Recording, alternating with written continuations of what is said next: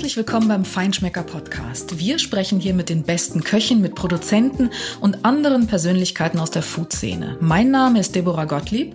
Ich bin Chefredakteurin des Magazins und heute geht es um ein absolutes Trendthema, nämlich um Brot und wie es perfekt gebacken wird. Darüber spreche ich mit Lutz Geisler, dem Mann, der nicht nur alles darüber weiß, sondern der längst selbst ein Star und ein Vorbild ist und der sich für Qualität und Handwerk einsetzt. Lutz ist Blogger Podcaster, Berater. Er entwickelt großartige Rezepte und seine Bücher sind längst Bestseller. Vorher bedanke ich mich aber noch bei unserem Partner Staatlich Fachingen für die Unterstützung auch dieser Folge. Das Premium-Mineralwasser wird nicht nur von Genießern geschätzt, sondern es ist auch ein wertvolles Naturprodukt.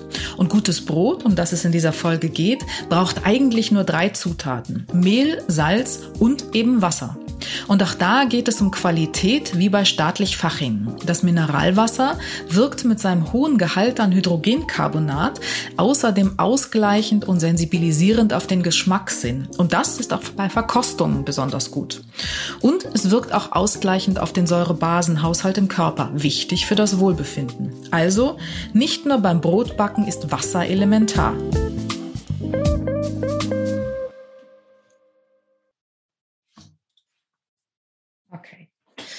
Lieber Lutz Geisler, schön, dass das heute klappt mit unserem Podcast. Ähm, wir sprechen heute über Brot, über Brotbacken, über gutes Brot und darüber, was du tust. Ähm, denn du bist sozusagen äh, quasi untrennbar verbunden mit diesem, äh, mit dieser Entwicklung, möchte ich es mal nennen, um es jetzt nicht Trend zu nennen, die wir gerade erleben.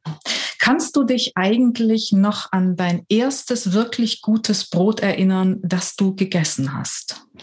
Leider nein. Ich werde ja oft gefragt, wie hat es angefangen, aber ich weiß es nicht mehr wirklich. Ich weiß noch, dass ich Brötchen gebacken habe, aber ich weiß weder, wie sie aussahen noch wie sie geschmeckt haben. Die erste quasi Erinnerung habe ich eigentlich nur, weil ich es dokumentiert habe im Blog. Das ist aber ungefähr ein halbes Jahr später gewesen. Das erste Rezept, was da zu finden ist, das ähm, war mit Sicherheit aus heutiger Sicht jedenfalls kein gutes Brot. Das glaube ich, dass du das deshalb auch wahrscheinlich nicht mehr erinnerst. Das ist ja meistens so, man vergisst dann die Dinge oder es versinkt in, in wohliger rosaroter Erinnerung. Nein, ich meinte tatsächlich das erste gute Brot, das du gegessen hast, ohne dass du es jetzt selbst gebacken haben musst. Gibt es da so eine Erinnerung? Gab es da ein, ein Aha-Erlebnis oder ein Wow-Erlebnis? Ähm, auch da wieder eigentlich kein Brot, sondern Brötchen. Ich kann mich noch sehr gut erinnern, dass ich mit meinem Großvater in Werdau, das ist bei Zwickau, Westsachsen, äh, morgens gegen fünf immer beim Bäcker war, wenn ich bei ihm zu Besuch war.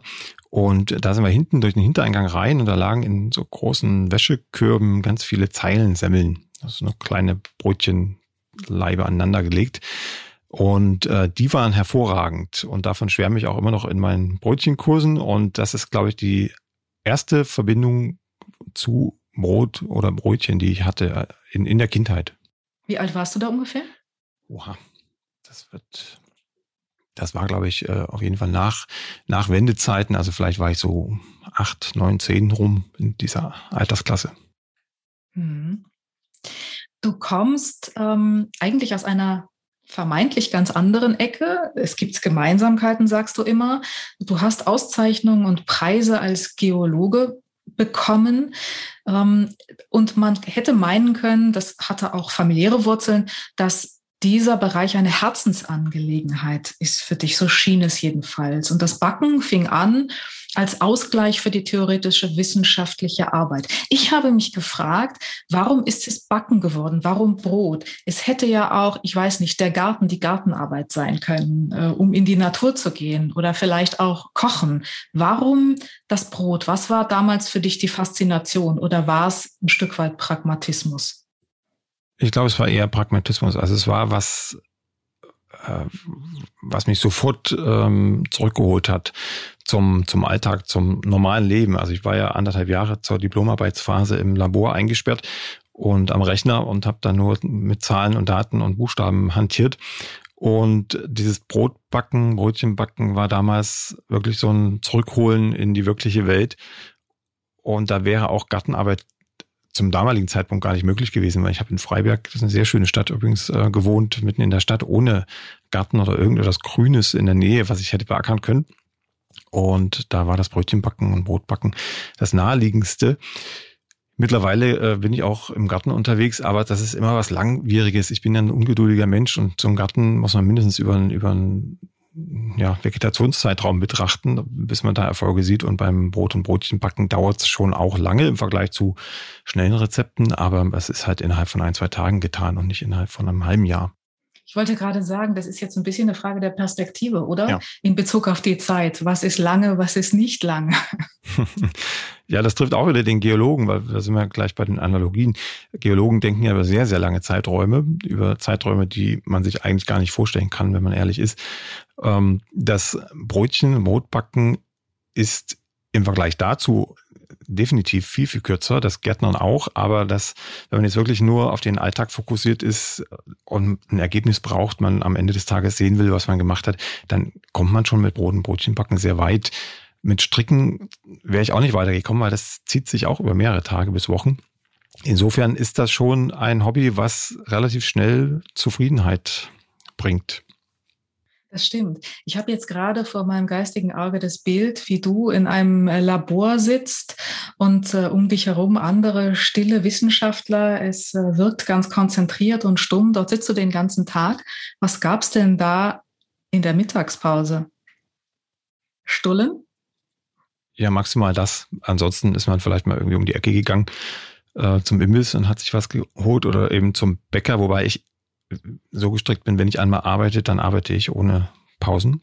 Und die, die Pause kommt dann erst am Abend oder halt vorher mit einem kräftigen Frühstück. Aber dazwischen passiert fast nichts. Und äh, in Freiberg ist man als Student übrigens auch ähm, aufgrund der kleinen Universität relativ allein. Also ich saß auch oft ganz allein im Labor oder am Mikroskop, so dass ich da gar nicht abgelenkt wurde und erst am Abend dann wieder rausgekommen bin. Ich hatte jetzt gerade sozusagen ähm, das Bild des Lutz Geisler mit einem, mit einer selbstgeschmierten Stulle, Klammer auf, natürlich nicht das gute Brot, ähm, was heute das Ergebnis deiner Betätigung ist, Klammer zu, sitzt und äh, daraus nur das erwächst, was, was du heute alles entwickelt hast und heute alles machst. Das fand ich gerade so ein amüsantes Bild. Ja, Aber du nicht. hast mich jetzt wieder in die Realität zurückgeholt. Auch gut, auch gut. Du hast ähm, glaube ich, aber auch noch andere Dinge gemacht. Also das Brot war es einerseits, aber du hast, glaube ich, auch in deinem Blog ein bisschen über Kochen geschrieben. Du hast, glaube ich, anfangs äh, doch so einen Themenmix gehabt, als du mit deinem Blog anfingst, oder? Ja, denn den Blog gab es deutlich eher, als es das Brotbacken gab bei mir. Ich habe ursprünglich mal angefangen mit einem geowissenschaftlichen Blog. Der lief dann parallel zu dem, was jetzt der Plötzblog ist. Und die privaten Sachen, also habe ich über Käse geschrieben und über Kinofilme, ein bisschen Musik und eben auch ein bisschen gekochtes, aber jetzt nicht auf hohem Niveau. Also einfach was, was ich so zusammengebraut hatte in der Küche, habe ich dann irgendwie fotografiert und da reingestellt für bekannte, verwandte Freunde. Und äh, dann eben auch die ersten Brotergebnisse, auch erste eigene Brotrezepte und das hat sich dann so nacheinander aufgebaut die nächsten Jahre. Ich habe 2009, genau 2009 habe ich angefangen mit dem damaligen noch nicht Plötzblock, sondern Lutzblock hieß das einfach. Und ähm, 2011 ist es dann tatsächlich der Plötzblock geworden, weil dann die Brotthemen so überhand nahmen, dass ich alles andere rausgeworfen habe und das zu einem monothematischen Block um, umgebaut habe. Sagst du noch mal kurz für die, die es noch nicht wissen, äh, der Name Plötz kommt woher? Das hat wieder was mit meiner Bergbau- und Geologengeschichte zu tun. Ich habe schon von Kindesbeinen an ein kleines Buch bei mir im Regal stehen gehabt, ähm, die Plötziade heißt das. Und da geht es um einen Bergmann, der weit rumgekommen ist in der ganzen Welt, in China und überall und in Bergwerken unterwegs war, als Obersteiger, also sozusagen als Aufsichtsperson und hat da viel erlebt. Und ähm, diese Figur heißt ähm, Plötz, Leberecht Plötz. Und die erzählt da sozusagen stellvertretend für den eigentlichen Autor, der das Ganze erlebt hat, ähm, alles in Versform. Das, ich nenne das immer den Faust des Bergbaus. Und äh, das stand halt bei mir im Regal. Das ist auch ganz lustig zu lesen, auch wenn es eine alte Sprache ist vom, aus dem 19. Jahrhundert. Und als ich dann einen Namen brauchte für den neuen Blog, neuen alten Blog, der nicht mehr Lutzblog heißen sollte, habe ich dann ins Bücherregal geschaut und die Buchrücken durchgelesen und da fiel mir dieses Buch wieder auf und da dachte ich, na, Plötz ist ja gar nicht so schlecht, hat was mit Bergbau zu tun, das ist so mein anderes Steckenpferd neben dem Brotbacken und ähm, ja, das merkt sich gut, ganz einfach nehmen. Und seitdem hieß es Plötzblock und es hat sich schon bewahrheitet. Es stolpert erstmal jeder drüber über den Namen. Was hat das mit Brot zu tun?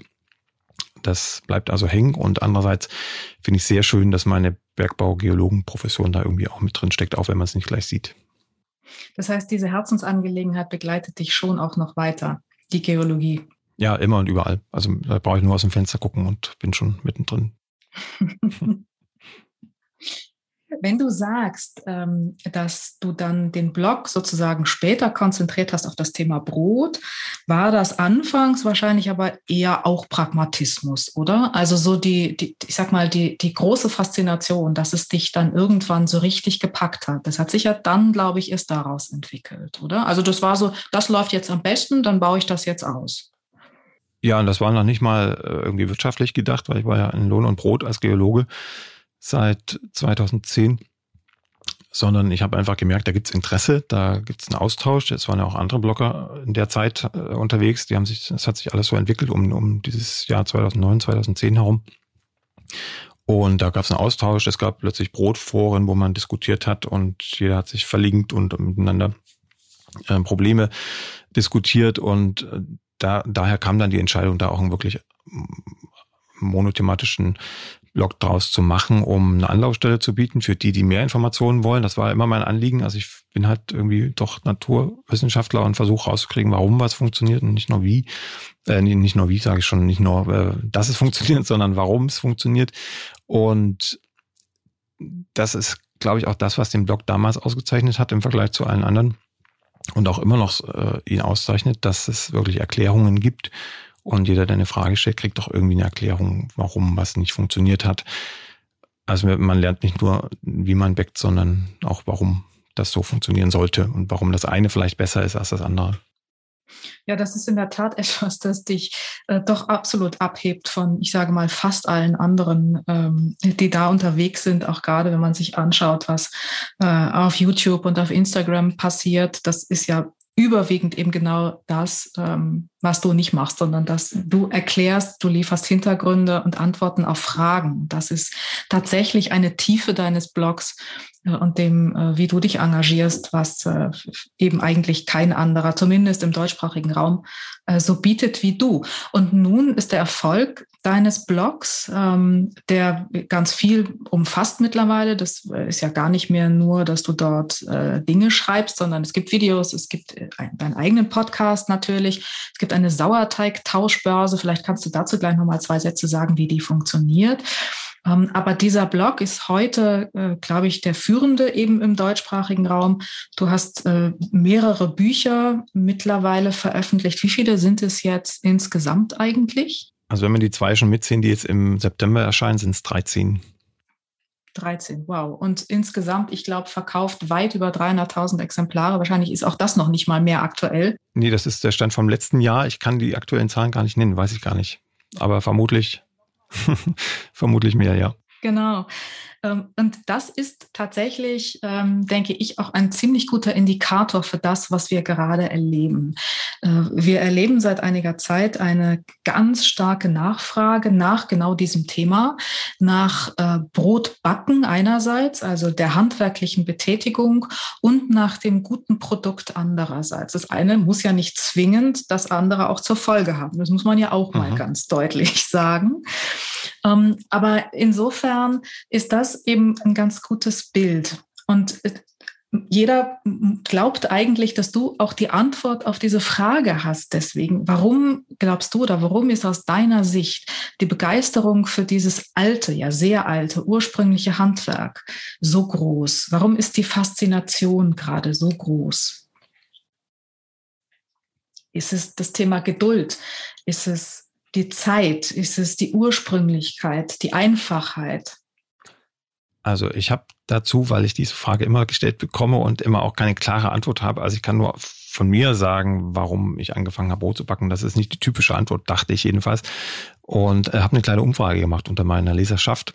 Und da kam raus, dass die meisten Brot backen, weil sie kein gutes Brot mehr finden in ihrer Umgebung. Also es gibt keinen Bäcker mehr der ihnen das backt.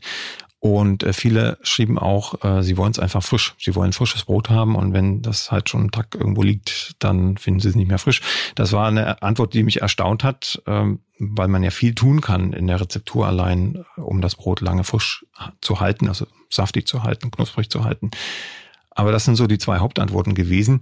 Ähm, der, der, die meisten backen selbst nicht, weil Corona sie gezwungen hat äh, oder weil sie Zeit hatten, sondern weil sie eben kein gutes Brot mehr finden. Mhm. Das ist jetzt ähm, relativ nüchtern und sachlich, sage ich mal, aber andererseits ja gut, weil dann wäre es eine Konsequenz äh, aus dem Marktangebot.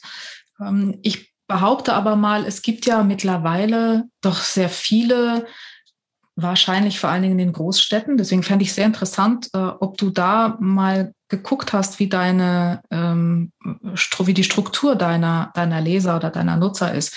Aber es gibt ja in Großstädten mittlerweile doch einige ähm, handwerkliche Bäcker, Oft sind es Seiteneinsteiger, ein bisschen wie du vielleicht mhm. auch. Das ist das Thema, worüber ich wahnsinnig gerne mit dir gleich noch sprechen würde, das Thema Ausbildung, Nachwuchs und die Lage der Branche. Ähm, aber es ist ja ein Trend. Also diese kleinen Betriebe, wir sehen ja auch, es gibt so ganz, ähm, ganz viele mittlerweile Monokulturen, nenne ich es mal. Nicht? Also Bäcker, die wirklich sich auf eine Sorte Brot spezialisieren. Also dieses Thema Spezialisierung. Ähm, da da gibt es ja doch etliche, die da jetzt im Moment ähm, reingehen in diesen Markt und auch ein Angebot haben. Und ähm, klar, also zu sagen, ich finde kein gutes Brot, ich backe es mir selbst, äh, ist das eine.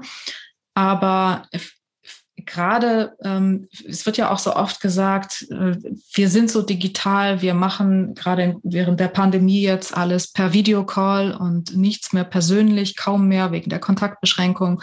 Äh, wir sitzen den ganzen Tag vom Rechner, abends gucken wir noch Netflix.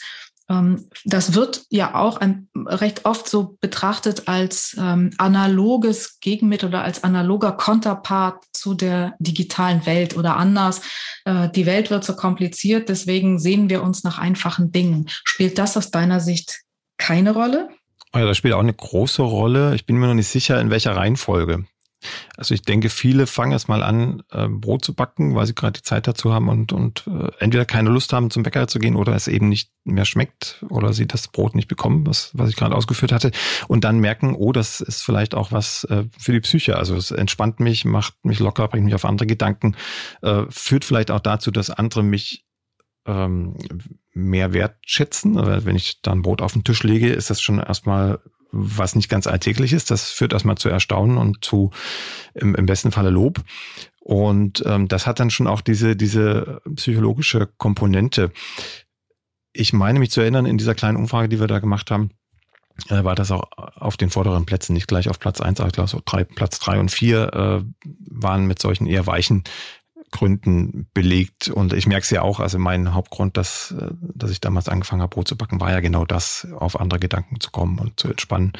Das spielt schon eine große Rolle, aber der, wie gesagt, der wichtigste Punkt in der Umfrage, die wir da gemacht haben, die war natürlich nicht repräsentativ, ähm, war tatsächlich eher der, der kühle Grund, dass es einfach kein gutes Brot mehr gibt.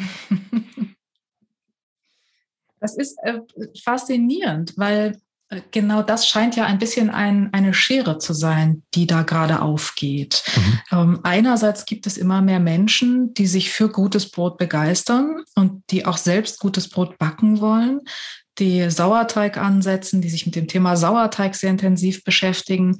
Und auf der anderen Seite wächst die Zahl der Großbäckereien. Äh, mittlere fusionieren zu Großbäckereien, werden übernommen.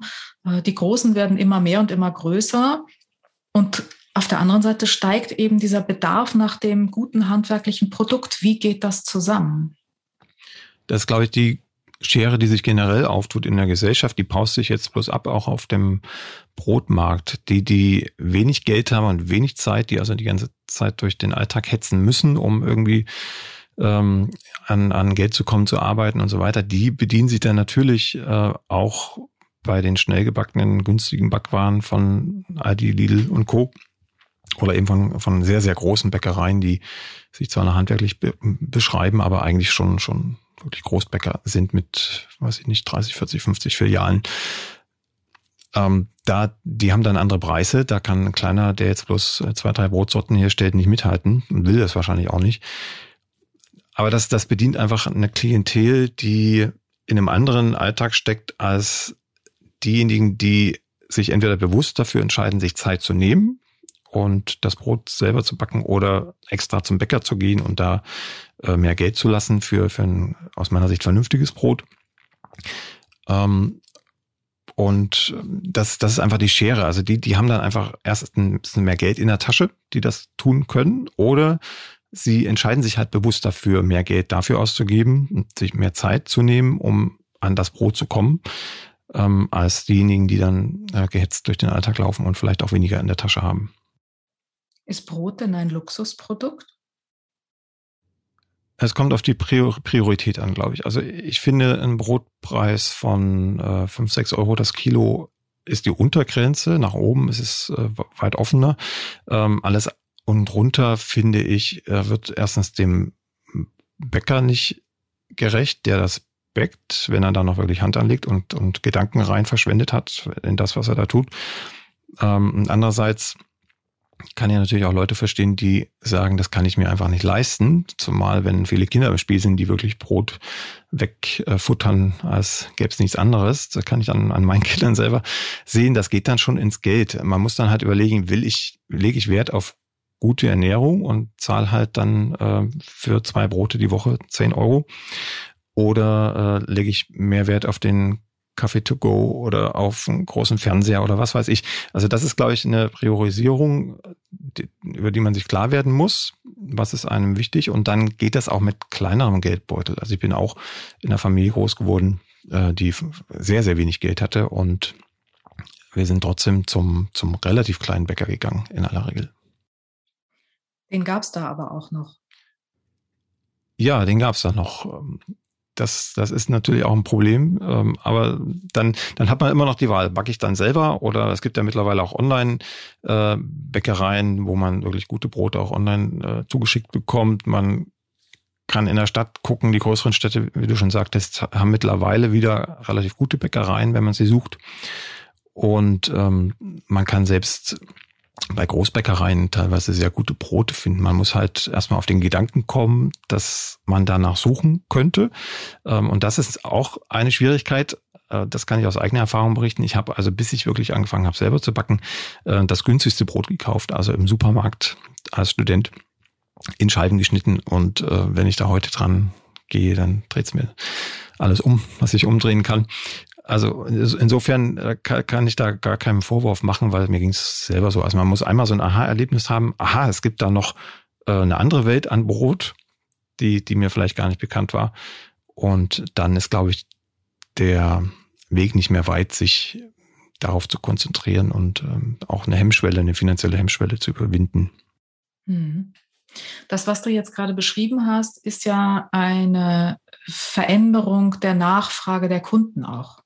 Nicht? Also mhm. Qualität und die Rohstoffe werden immer mehr Menschen immer wichtiger. Das ist gut, weil dahinter die Frage steht, was äh, esse ich, was äh, gönne ich mir, was gebe ich mir, wie wichtig ist mir das, was ich eben tatsächlich esse. Also wenn die Kunden, wenn den Kunden äh, diese Dinge immer wichtiger werden, glaubst du, dass es äh, einen Einfluss auf die Großbäckereien haben wird, wenn du jetzt in die Zukunft schauen solltest oder würdest? Also es hat definitiv einen Einfluss auf das Marketing, das sieht man ja heute schon. Es hat aber, glaube ich, keinen Einfluss auf die Produktionsweise. Es wird dann so ein paar das ist aber Schwarzmalerei jetzt. Ja, es wird so ein paar Leuchtturmprojekte geben. Also er wird äh, irgendeiner, äh, weiß nicht, Harry oder irgendwer anders äh, wird, wird mal, äh, weiß nicht, dem, dem regionalen Bauern sagen, bau mir da mal einen Acker voll weiß ich nicht, äh, von immer in einer speziellen Sorte an oder was weiß ich. Und damit kann man rausgehen. Aber die große Masse, die können sie gar nicht zu dem Preis, den es haben muss auf dem Markt äh, anbieten, wenn sie das alles regional und vielleicht auch noch Bio und äh, Handarbeit sowieso nicht in der Großbäckerei, aber ähm, das, das funktioniert einfach wirtschaftlich nicht für diese großen Betriebe, ähm, sondern die müssen ihr Getreide weltweit einkaufen und dann haben sie auch die Preise, die müssen, müssen es über die entsprechenden Maschinen laufen lassen und äh, möglichst wenig Personal einbauen, damit das konkurrenzfähig ist.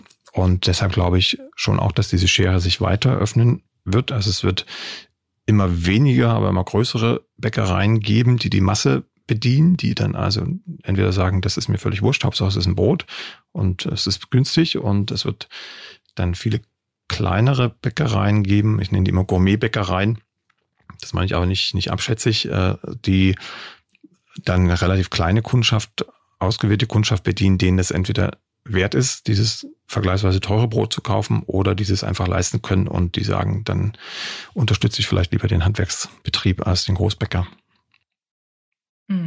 Du glaubst also nicht daran, dass Großbäckereien auch an der Qualität arbeiten?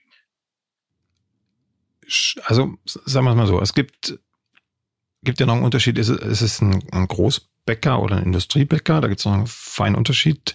Ähm, wenn ich jetzt an, an eine Bäckerei bei mir aus der Gegend, also im, im Erzgebirge, in Annaberg denke, da gibt es zwei Großbäckereien, die, das waren mal kleine Betriebe, die sind im Laufe der Jahrzehnte gewachsen. Und der eine jetzt erst in den letzten zehn Jahren richtig groß geworden. Die haben unzählige Filialen. Da kann ich mir aber vorstellen, dass so ein Betrieb auch in handwerklicher Ausrichtung denkbar wäre. Also wenn da wirklich Leute stehen und das Brot weitgehend von Hand formen, wenn die Rezepturen ausgeklügelt sind, ähm, dann funktioniert das auch im großen Maßstab, das Handwerkliche. Das hat man ja früher auch als, als Manufaktur bezeichnet. Da, es gab auch früher schon, also in, in, in Nachkriegszeiten, auch schon Vorkriegszeiten, gab es Großbäckereien. Da hat man aber im Grunde nur die Handwerksbäckerei mal 100 oder mal 200 genommen und dann stand da halt nicht ein Bäcker und hat geformt, sondern standen einfach 200 Bäcker am, am, am Tisch und haben geformt. Also es ist wie eine Handwerksbäckerei, nur halt vervielfacht. Nur das ist heute leider eben nicht mehr so, sondern da läuft alles über Maschinenroboter. Und ähm, da steht noch einer da, der die Anlage überwacht und dann war's das. Alles andere, äh, was da an Brot durchgeht, hat den Bezug verloren. Also da ist niemand mehr, der irgendeinen Bezug zu diesem Brot hat. Das Mehl fällt an der einen Seite rein und hinten kommt irgendein Brot raus.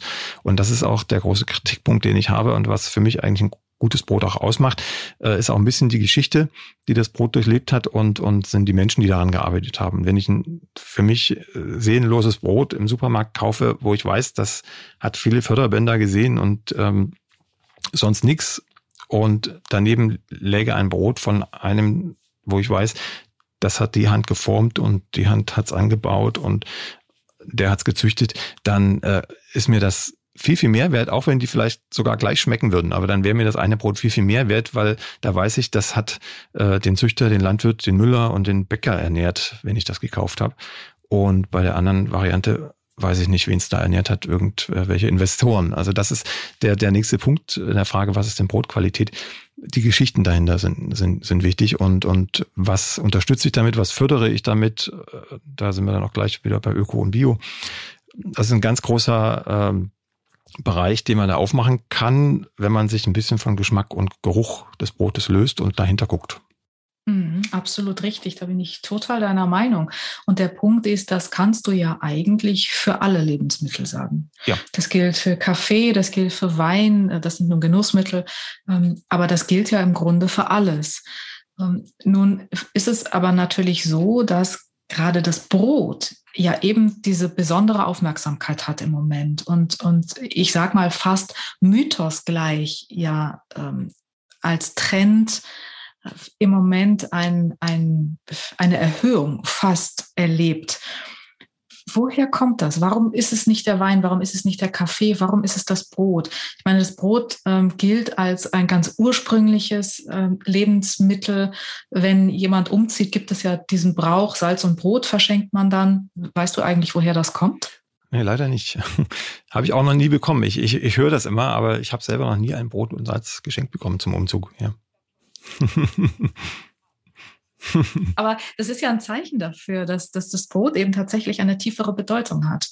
Ähm, hast du dafür eine, eine Idee, warum das so ist? Das ist halt ein Grundnahrungsmittel. Also also nicht egal, wie lange wir zurückgucken, aber wenn, wenn wir 10, 20.000 Jahre zurückgucken, war Brot auch schon, äh, zumindest in unseren Breiten, das Grundnahrungsmittel.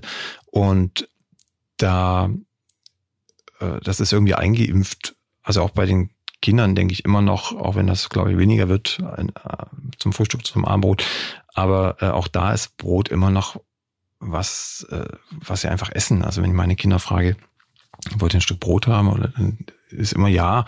Die Antwort, die Frage ist dann eher, was für ein Brot, aber Brot ist einfach, gehört einfach zum Alltag dazu in unseren, in unserem Kulturkreis. Und darauf würde man, glaube ich, am wenigsten gern verzichten. Also auch speziell, wenn ich jetzt die, die Kinder an, anschaue, die, denen ist Wein und Kaffee ziemlich egal, aber Brot eben nicht.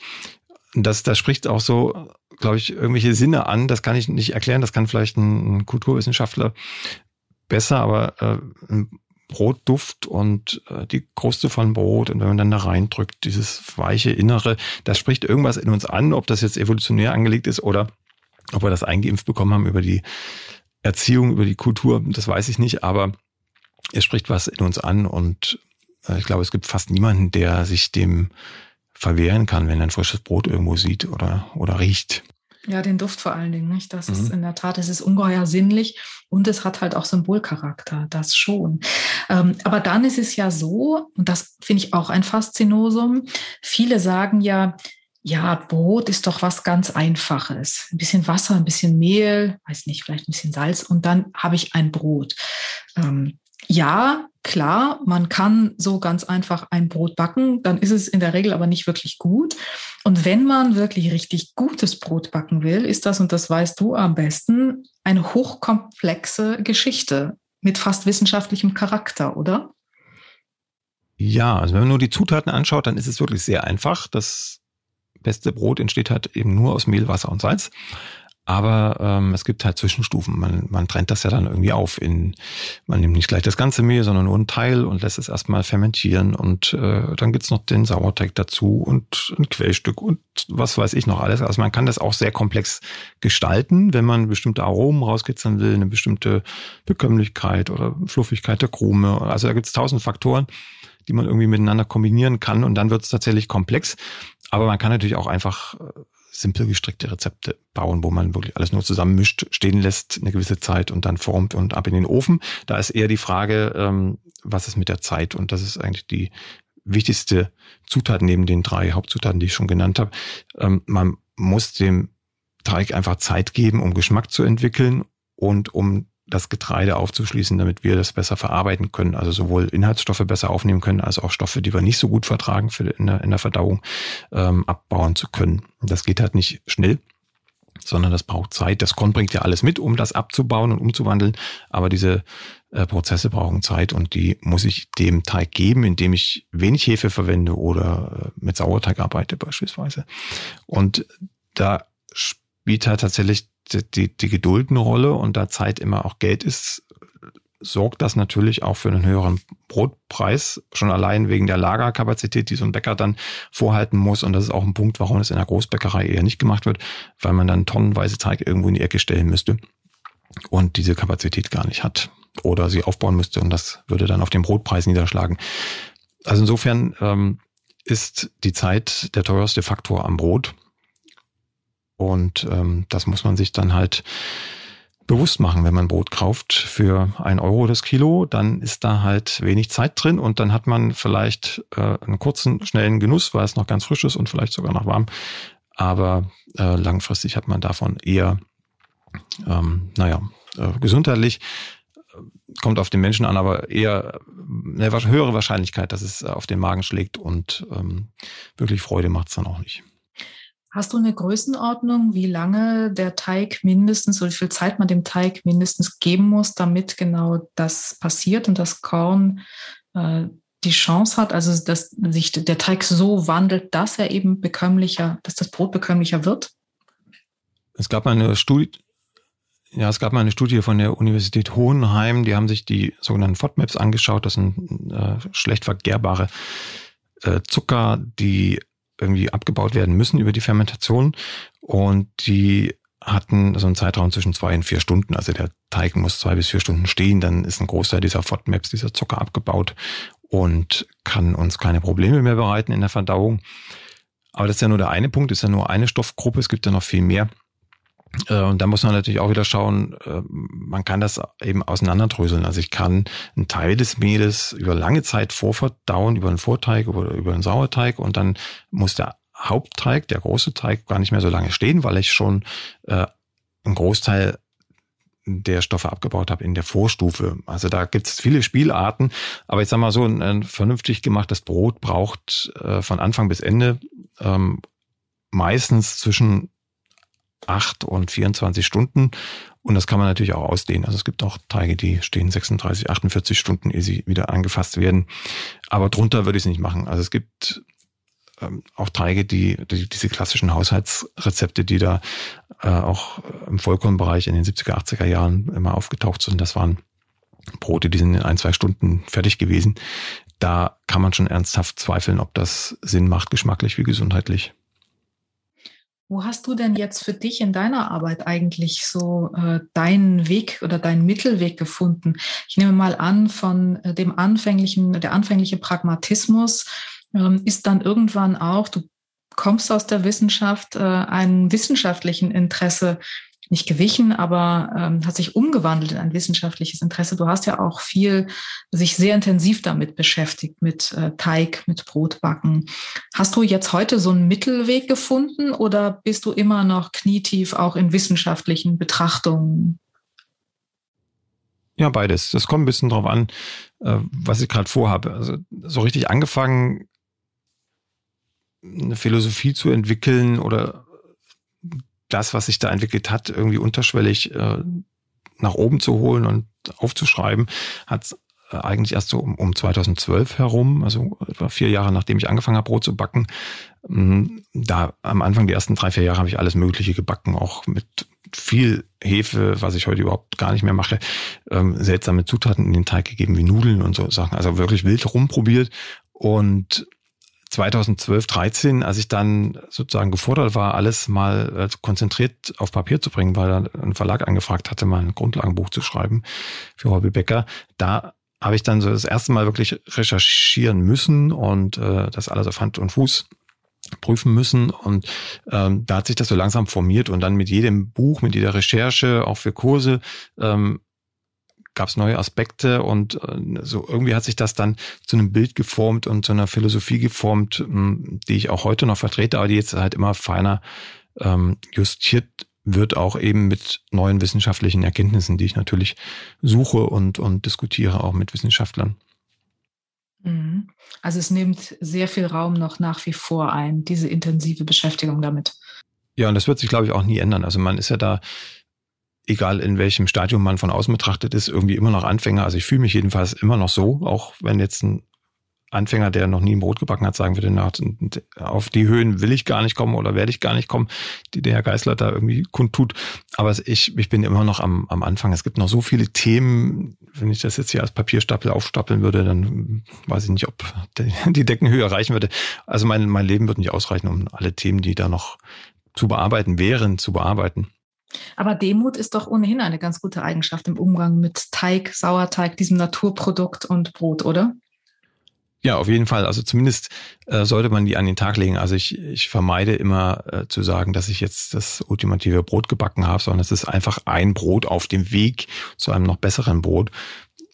Insofern finde ich Demut äh, grundsätzlich im Leben gut, aber äh, speziell beim Brotbacken auch. Also man sollte sich nie anmaßen, äh, jetzt das beste Brot der Brote gebacken zu haben, sondern man kann sich freuen, wenn es schmeckt und wenn man es gut verträgt. Und dann ist aber sicherlich immer noch Luft nach oben. Ja. Du setzt dich äh, für Nachhaltigkeit ein, das haben wir auch schon angerissen, für das traditionelle Handwerk, Clean Labeling, naturbelassene Zutaten.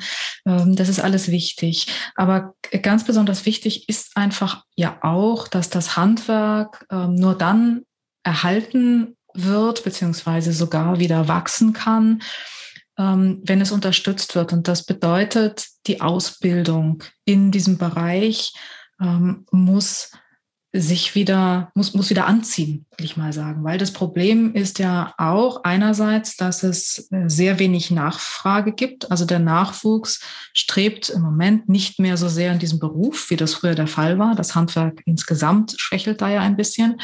Und ich glaube, ähm, und dazu kannst du sicher was sagen, ein Problem ist auch, dass die Ausbildungsplätze, die es gibt, eben überwiegend auch in industriellen Betrieben angesiedelt sind. Das heißt, ähm, die jungen Menschen, die sich für diesen Beruf entscheiden, entscheiden, haben gar nicht unbedingt so die Wahl, ähm, was, wie ihr, ihre Ausbildung jetzt ausgerichtet ist.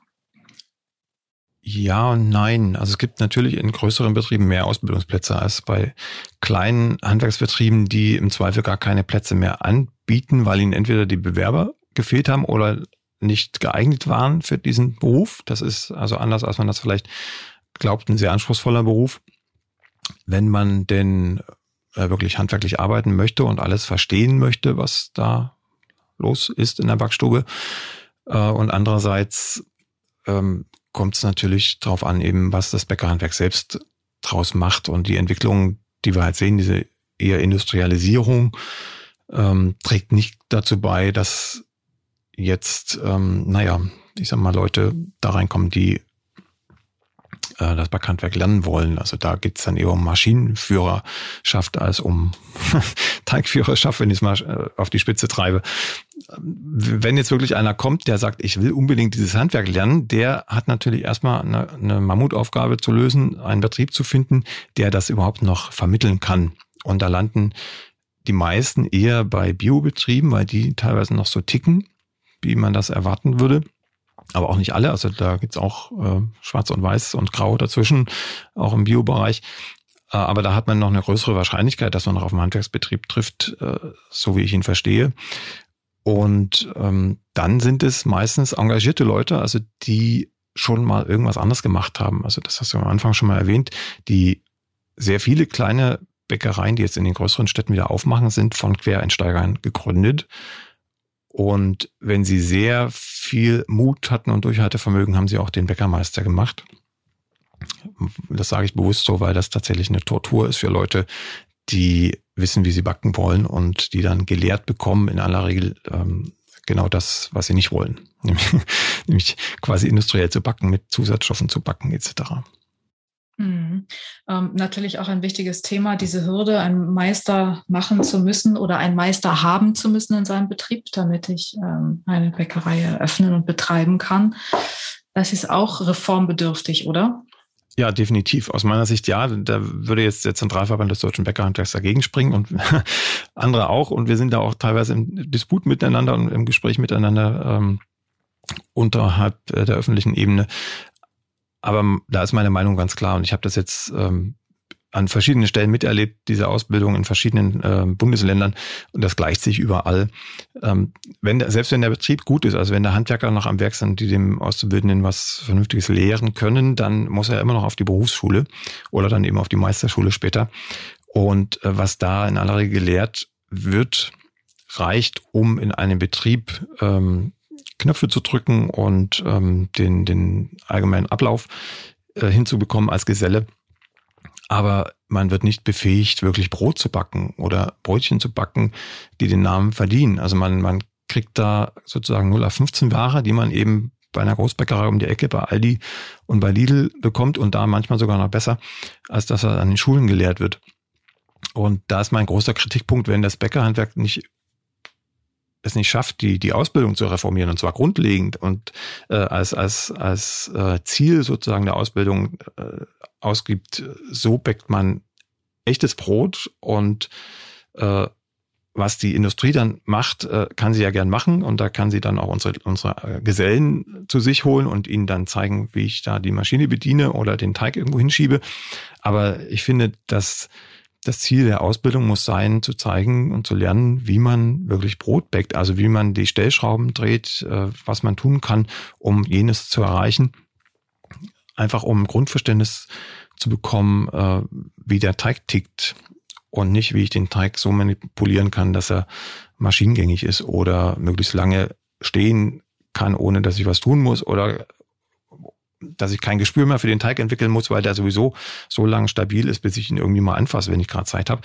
Ähm, so geht's halt nicht aus meiner Sicht. Also das Handwerk müsste sich eigentlich dadurch auszeichnen, dass ich als Bäcker auf den Teig reagiere, also ihn quasi ihm quasi zuhören kann, ihm ansehen kann, wann er was von mir möchte und nicht andersrum, dass ich in der Lage bin, den Teig so zu manipulieren mit Stoffen von außen oder mit Technologie von außen, äh, bis ich soweit bin und ähm, mir den Teig gefügig mache. Das sind so zwei verschiedene äh, Philosophien, die da aufeinandertreffen. Und ich bin der Meinung, die handwerkliche Philosophie ist ähm, mit dem Teig zu gehen und nicht den Teig gefügig zu machen. Mhm. Was kann denn der Verbraucher tun, um diese Entwicklung zu befördern, dass der Beruf des handwerklichen Bäckers wieder mehr Anerkennung und deswegen auch mehr Nachfrage erfährt. Du gibst Kurse, aber du gibst Kurse, glaube ich, ähm, also du gibst Kurse für, für Laien, für Hobbybäcker, für Menschen, die sich dafür interessieren, aber auch für Profis. Mhm. Führt das auch so ein bisschen dazu, also oder anders, du trägst natürlich dazu bei, dass ähm, das Interesse an diesem Thema weiter steckt, aber was kann sozusagen, was können wir, was kann der Verbraucher noch tun?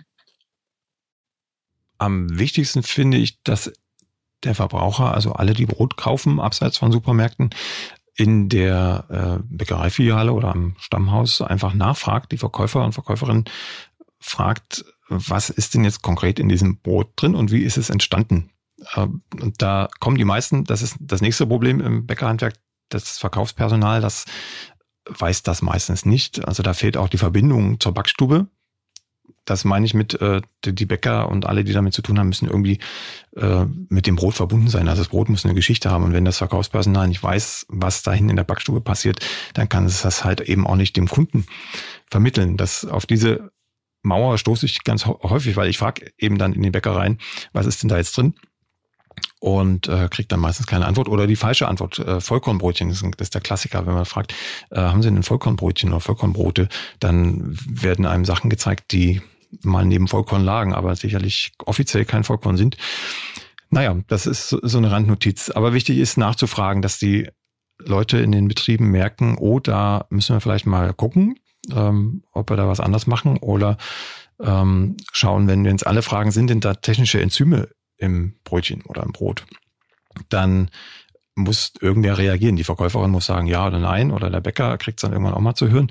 Und dann mu muss er sich überlegen, wenn jetzt alle danach fragen und alle sagen, äh, technische Enzyme möchte ich eigentlich nicht im Brötchen haben, ähm, setze ich sie dann noch ein oder überlege ich mir eine Rezeptur, wo das nicht mehr nötig ist also diese Nachfrage braucht es vom Konsumenten, sonst weiß der Bäcker nicht, ähm, dass es eigentlich nicht, nicht verlangt wird.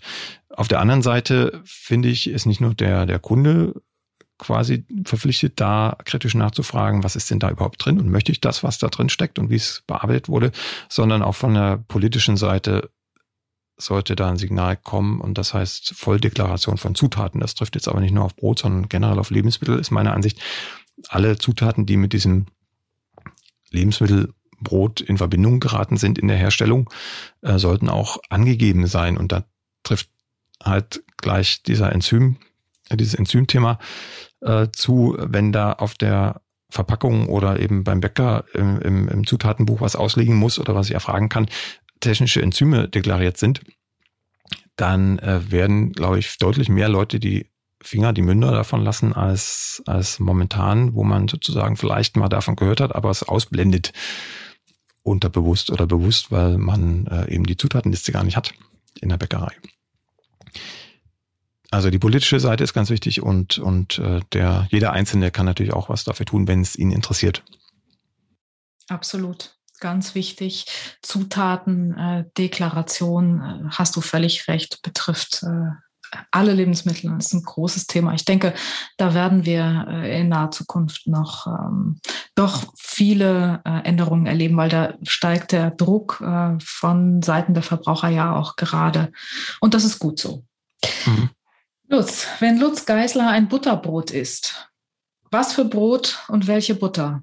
Das ultimative Butterbrot. Also unten drunter, unter der Butter ist auf jeden Fall Roggensauerteigbrot ohne Hefe, also Mehl, Wasser und Salz mehr nicht. Und äh, die Butter ist im besten Falle, das habe ich aber nur wenige Tage im Jahr ähm, von einer kleinen Käserei in Rauhus, im Rauhuser Tal. Da gebe ich auch Kurse auf einer Alm und ähm, ungefähr 20 Minuten Fußmarsch bergab äh, gibt es eine kleine Käserei, die dann aus ihrer eigenen Milch Käse macht und ganz wenige Tage eben gibt es dann auch mal frische Butter. Und diese Butter mit einem Roggensauerteigbrot ist dann der Himmel auf Erden. Wunderbar. Ähm, kein Tipp, den du äh, den äh, Hörern geben kannst, weil es gibt hier nur wenige Tage im Jahr und die gönnen wir dir. Bitte genieß sie an diesen wenigen Tagen, wenn du gerade dort bist. Sicherlich ganz wunderbar. Lutz, vielen, vielen Dank für äh, diesen Rundumschlag ähm, vieler wichtiger Aspekte zum Thema Brot und Brotbacken. Ein Thema, das uns weiter beschäftigen wird. Und äh, ich wünsche dir äh, viel Fortune, viel Erfolg bei deinen äh, Dingen, die du rund um diese Themen angehst. Egal, ob das Projekte in Entwicklungsländern sind, die du ja auch mittlerweile machst. Ähm, der Weg ist gut und ähm, viel Fortune und Erfolg dabei. Dankeschön. Das war wieder eine Folge des Feinschmecker Podcasts. Mehr Themen rund um Genuss, Reisen und Lebensart gibt es im Magazin, jeden Monat neu im Zeitschriftenhandel und natürlich auf feinschmecker.de. Dieser Podcast wird produziert von Podstars bei OMR.